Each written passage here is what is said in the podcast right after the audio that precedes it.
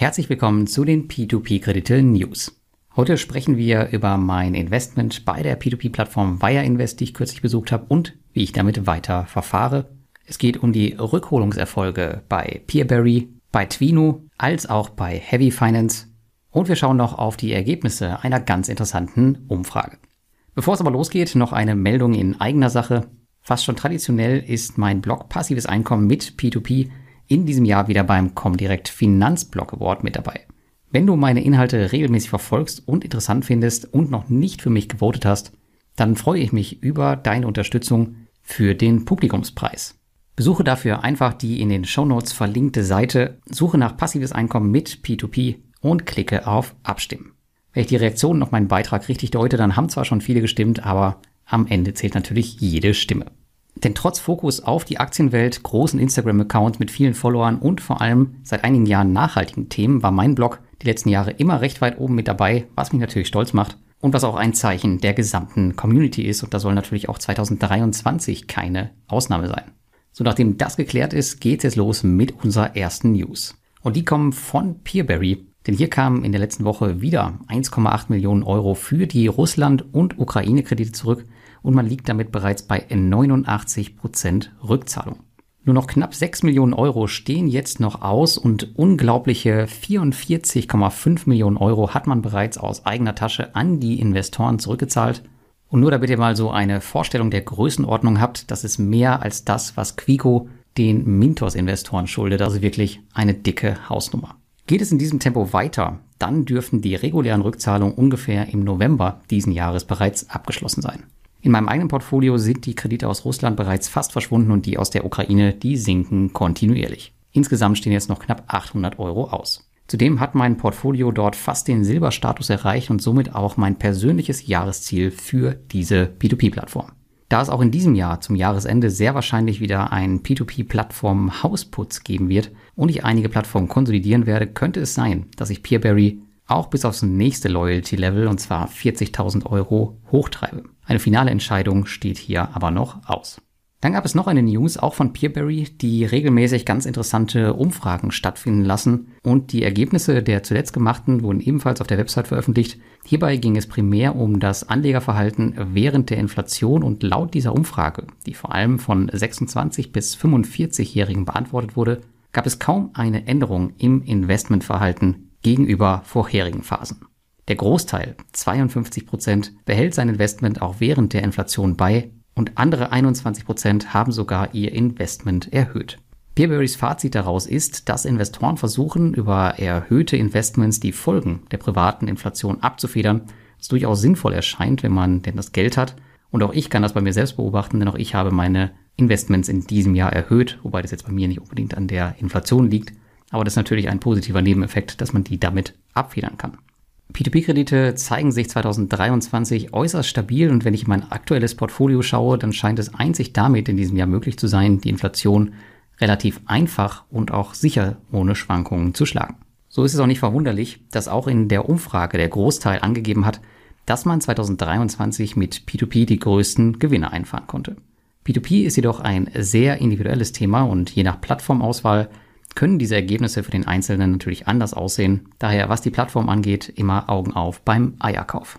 Ja, während Peerberry mit dem Thema Kriegsrückzahlung schon Ende 2024 durch sein wird, müssen wir uns bei Twino noch ein bisschen länger gedulden. Ihnen ist es nicht möglich, monatlich einige Millionen Euro aus dem Ärmel zu zaubern wie Peerberry, was bedeutet, dass sie die Gelder von ihrem russischen Kreditgeber unter dem Rubel Sanktionslimit transferieren.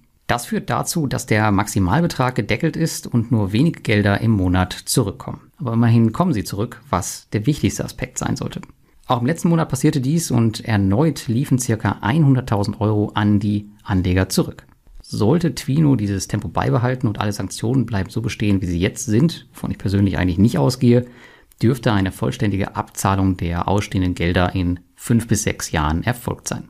Bis zum heutigen Zeitpunkt hat man ungefähr 1,7 von 6,8 Millionen Euro abgezahlt, was einer Rate von circa 25 Prozent entspricht.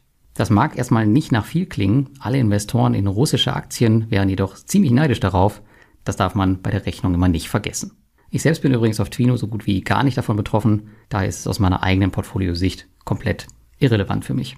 Dann berichtete die Agrarplattform Heavy Finance in der letzten Woche per Mail über ihre Erfolge bei den Rückholungen von Agrarkrediten, was man auch überaus transparent in deren Statistiken sehen kann.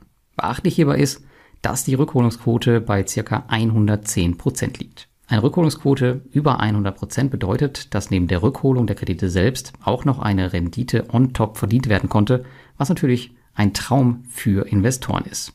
Auch Estate hat das übrigens oft in der Vergangenheit geschafft. Bei mir steht Heavy Finance seit geraumer Zeit auf der Shortlist, sollte ich mein Portfolio mal wieder um eine P2P-Plattform erweitern. Ich habe jedoch damals Lande den Vorzug gegeben und wenn ich heute auf die reinen Zahlen schaue, dann ist Lande in Sachen Ausfällen deutlich solider unterwegs. Liegt nämlich bei denen die Auswahlquote nur bei rund 1%, liegt sie bei Heavy Finance bei rund 10%. Allerdings hat man hier auch eine höhere Renditeerwartung, sofern man kein Pech bei der Auswahl der Projekte hat. Generell bin ich der Ansicht, dass beide Plattformen eine gute Wahl sind, möchte man sein Investment in den Agrarbereich erweitern und wahrscheinlich werde ich früher oder später beide in meinem Portfolio haben. Und da kommen wir noch, wie versprochen, in meiner letzten News zu Wire Invest. Mittlerweile sind zwei von wahrscheinlich drei Teilen meines aufgearbeiteten Besuches online und in den letzten Tagen erreichten mich viele Zuschriften, was denn nun das Fazit sei und wie ich weiter mit der Plattform verfahre. Ich habe das aber ganz bewusst offen gelassen und es wird kein finales Fazit geben. Zum einen möchte ich, dass Zuschauer den Besuch selbst für sich bewerten und nicht ich das für sie übernehme. Und zum anderen möchte ich auch sehen, dass das Unternehmen die Versprechung einhält, die es vor Ort gemacht hat. Und das waren einige. Vor allem in Bezug auf die Kommunikation möchte ich einfach mehr Aktivität sehen. Da sehe ich noch ein bisschen ja, Aufholbedarf. Das passiert schon zum Teil auf dem Blog, aber sonst ist es doch noch eher ziemlich ruhig. Generell wurde der Besuch sehr positiv aufgenommen und es gab nur wenige kritische Stimmen und wenn, dann auch meist nur solche, die nichts mit der Zukunft des Unternehmens zu tun haben oder Kritik an meiner Person, weil es immer noch einige gibt, die denken, dass ich dafür bezahlt wurde. Die meisten Kritiken betrafen in der Regel das Regulierungschaos von 2022, aber genau das wurde ja nun ausgiebig thematisiert und mit den neuen Asset-Backed Securities heute hat das auch gar nichts mehr zu tun. Auch habe ich euch ja bereits vorher mitgeteilt, dass mein Investmentziel auf Wire Invest schon vor meinem Besuch erreicht war und ich habe in den nächsten Wochen nicht vorher ran, was in die eine oder andere Richtung zu ändern. Ansonsten gilt für mich natürlich, dass mein Portfolio ohnehin öffentlich ist und ich meine Pläne und aktuellen Kontostände in den Quartalsberichten kommuniziere. Der nächste Bericht, der wird wahrscheinlich Mitte Oktober erscheinen und spätestens dort werdet ihr dann sehen, ob etwas passiert ist oder nicht. Und damit wünsche ich euch eine schöne Woche und bis zum nächsten Mal.